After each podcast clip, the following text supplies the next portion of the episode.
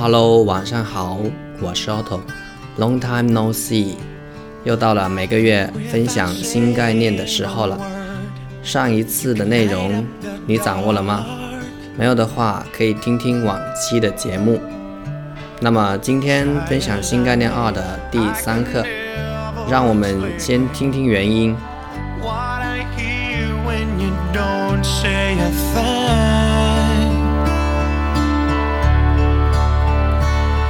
The smile on your face lets me know that you need me. There's a truth in your eyes saying you'll never leave me.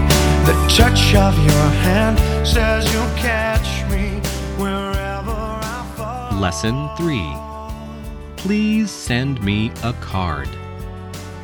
First listen and then answer the question. How many cards did the writer send? Postcards always spoil my holidays. Last summer, I went to Italy. I visited museums and sat in public gardens. A friendly waiter taught me a few words of Italian. Then he lent me a book. I read a few lines, but I did not understand a word. Every day I thought about postcards. My holidays passed quickly, but I did not send cards to my friends. On the last day, I made a big decision. I got up early and bought 37 cards. I spent the whole day in my room, but I did not write a single card.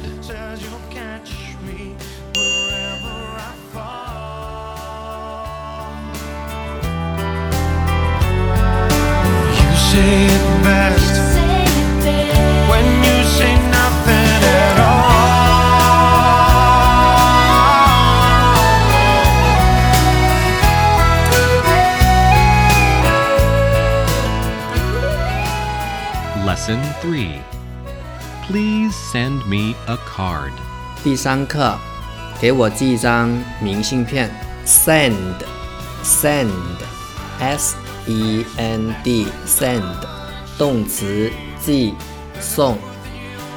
寄信，send a letter, send a letter。给某人送什么东西，就可以用这个词。Send something to somebody, or send somebody something. Send something to somebody, or send somebody something. Send 呢，指的是通过第三个人去送。那么和它类似的一个词 take，t a k e，take，则表示某人亲自去送。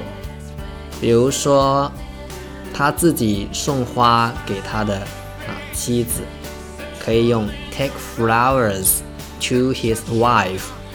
take flowers to his wife。那么，如果他叫店里的这个人帮他送的话，那是要用 send flowers to his wife。send flowers to his wife. First listen and then answer the question. 听录音，然后回答以下问题。 How many cards did the writer send? 作者发了多少张卡片？ Postcards always spoil my holidays. 明信片总搅得我假日不得安宁。除了明信片之外，还有名片 （name card），name card， 身份证 （ID card），ID card，信用卡 （credit card），credit card，现金卡指那种有，比如说像储蓄卡啊、工资卡那种不能透支的 cash card，cash card。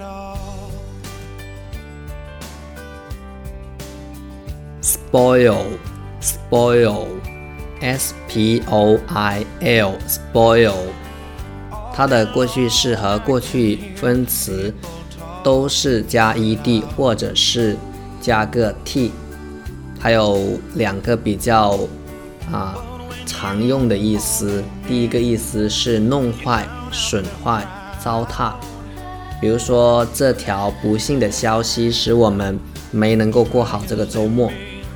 The sad news spoiled our weekend.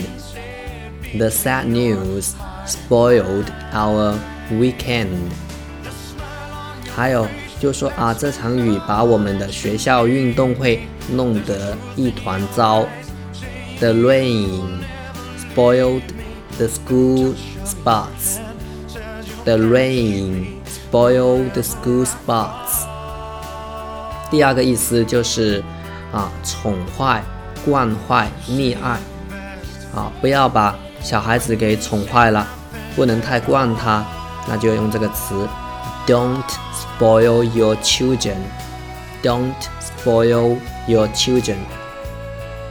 Spoil 是把东西的质量变得不好，生活中不顺心的事，宠坏、溺爱的意思。那么，我们来将它跟几个类似的词来比较一下。第一个是 break，b r e a k，break，这个指打破，比如说打破玻璃，打破窗户，break the windows，break the windows。另一个 damage，damage。D a m a g e，damage，表示破坏，但是呢程度不一定很重。最后一个呢是 destroy，destroy，d e s t r o y，destroy，是指彻底摧毁。后面的三个呢一般是指物理上的破坏，而 spoil 呢更侧重于。精神上的破坏。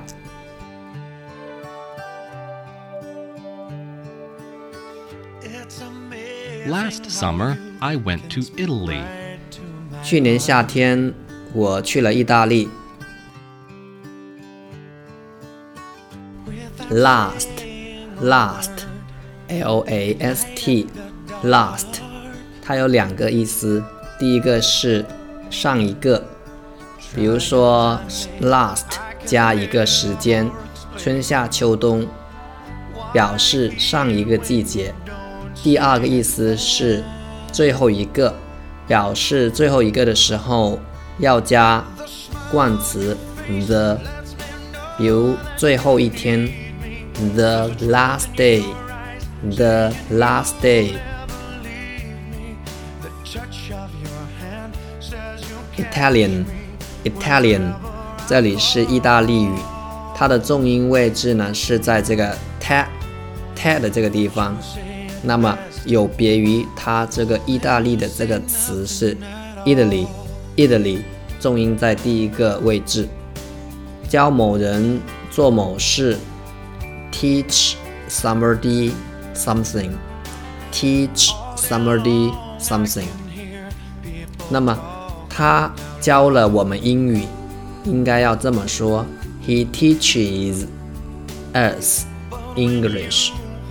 这里的我们不能够用 our，一定要用宾格。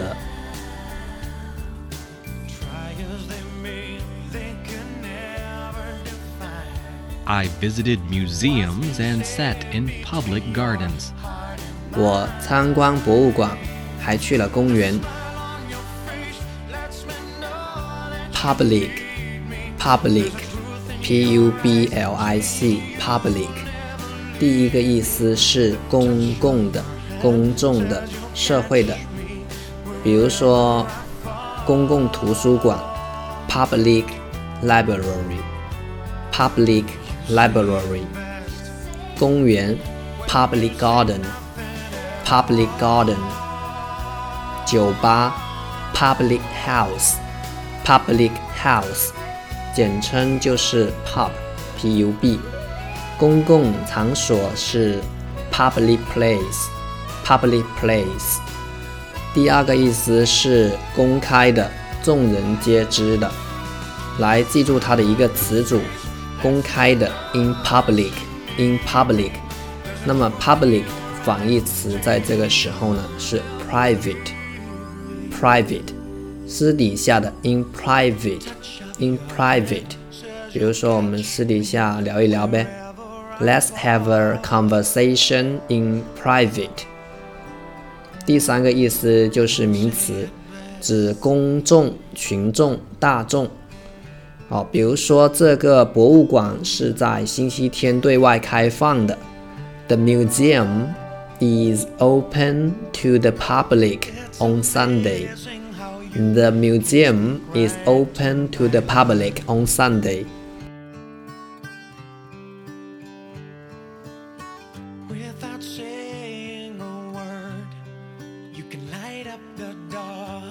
A friendly waiter taught me a few words of Italian. 一位好客的服务员教了我几句意大利语。Waiter, waiter, W-A-I-T-E-R, waiter，意思是服务员，而且是男的。如果是女服务员的，是用 waitress, waitress。而这两个呢，一般都是只出现在餐馆里面的。如果是商店里的店员的话，是 shop assistant，shop assistant。如果是其他的公共场所的服务员，那么是 attendant，attendant。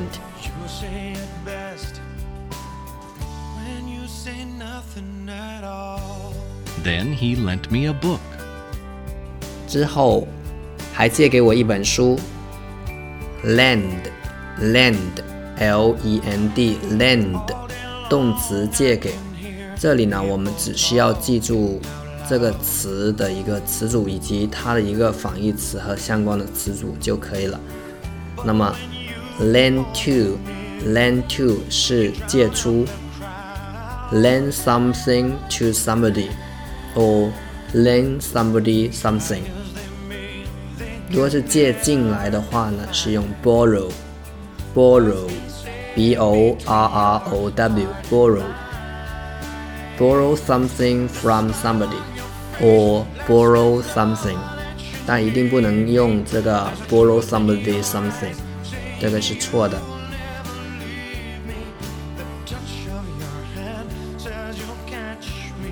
I read a few lines, but I did not understand a word.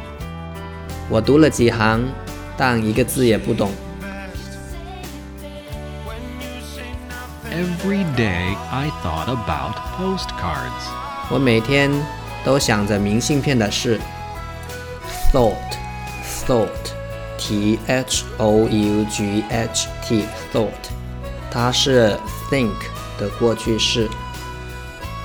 思考、考虑，think about, think of。啊，如果指某一段时间一直在想、考虑某件事情，可以用这个。那么 think of 还可以指想到，它的另外一个词组 think over，think over，那么是指仔细考虑、反复思考。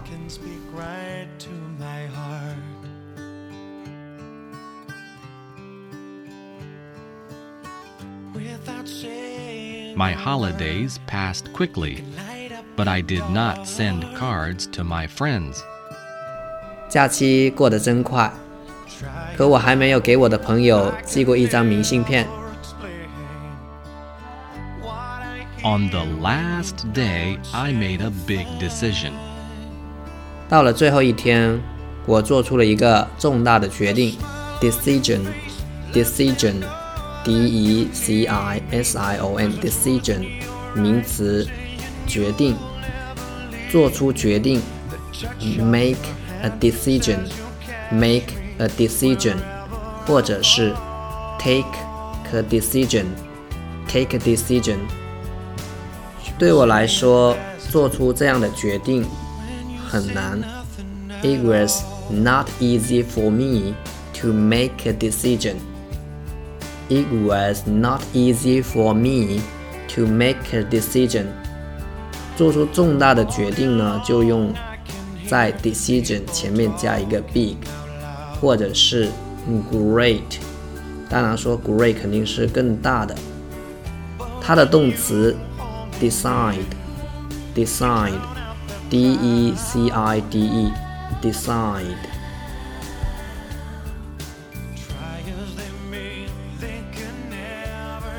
I got up early and bought 37 cards. 我早早起了床，买了三十七张明信片。I spent the whole day in my room. 我在房间里关了整整一天。Spend，spend，这里要注意，它不能够读作 spend，因为要浊化。 Spend 与表示时间的词或短语联合的时候，表示花时间或者是度过。Spend 加时间加地点，表示在什么地点花费了多少时间。比如说，我周末都在我妈妈家。I spend my weekend at my mother's. I spend my weekend at my mother's. 我每天在教室里待了三个小时。I spend three hours in the classroom every day. I spend three hours in the classroom every day. Spend 还可以表示花钱，比如说啊，如果我把我的钱都花光，那么我我们就会变穷的。If we spend all the money, we'll be poor again. If we spend all the money, we'll be poor again. But I did not write a single card. 然而，竟连一张明信片也没写成，是不是很拖拉呢？你有没有跟他一样类似的经历？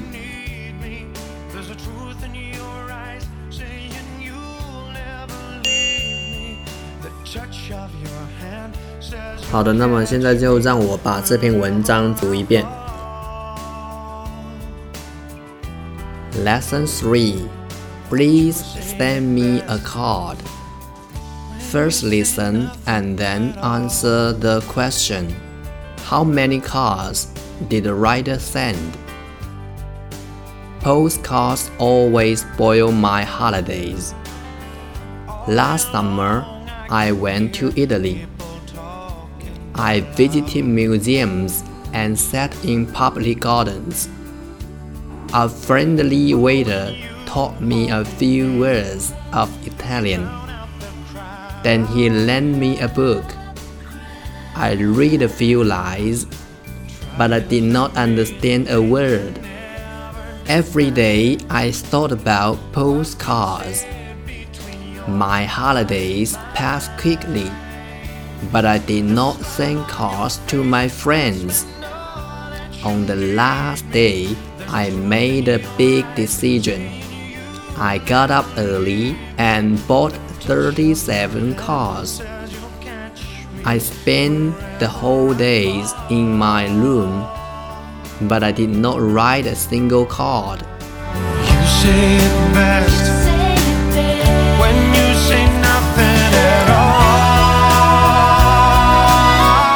今天的节目就到这里，欢迎大家来给建议、提想法，也欢迎来听我的直播。除了有新概念，还有四级单词、VOA Special English 英文，还有口语常用的句子、背单词方法的分享、语法和实用英语。同时，我也会邀请英语比较好的小伙伴来给大家做直播。我的新浪微博和微信公众号都是 Otto Everyday，O T T O E V E R Y D A Y，请关注。那么下一次节目再见，拜拜。